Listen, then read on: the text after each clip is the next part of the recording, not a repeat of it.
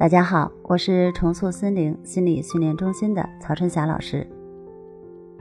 最近呢，和一位朋友聊天，他说自己应该算是抑郁边缘人群，平时呢就是敏感又消极的悲观主义者。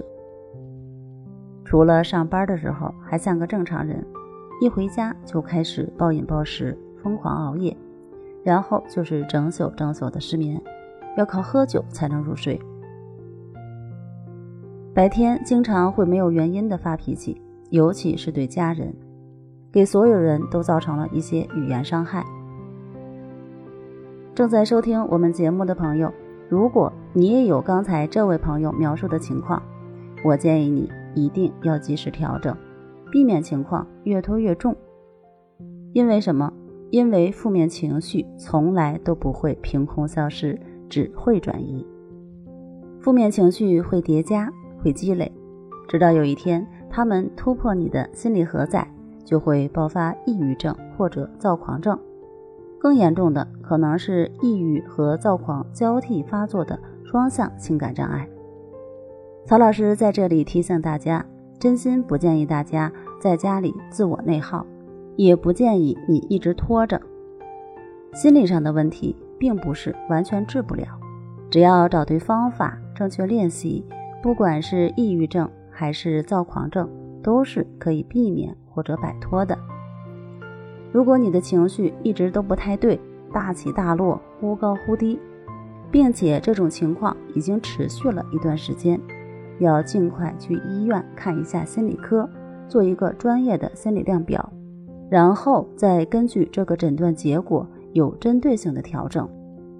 这样做是为了可以避免你走很多弯路。我知道有些朋友觉得去医院看心理科比较难以接受。其实呢，在疾病面前，面子真的不重要。有了问题，解决问题，看病治病是很正常的事儿。也不要觉得情绪问题无关痛痒。情绪生病了和身体病了是一样的，都需要治疗。如果你在抑郁边缘已经持续一段时间了，那还是死要面子，不进行诊断，不进行调整，每天面对的精神压力会让你的状态更糟。本来能考上的大学，结果失利了，这样做真的是得不偿失。最后呢，曹老师送给大家几个在生活中调节情绪的小方法，希望大家都能拥有健康的身体和心理。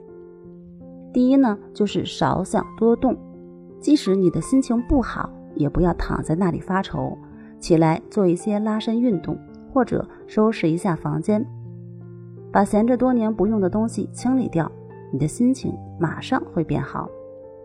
第二呢，就是早晚各练习一次关系法，它可以帮你净化内心，释放坏情绪。第三就是每天背一句誓言，让他们进入你的潜意识。为你的心灵保驾护航。好了，今天的内容就到这里，那我们下期见。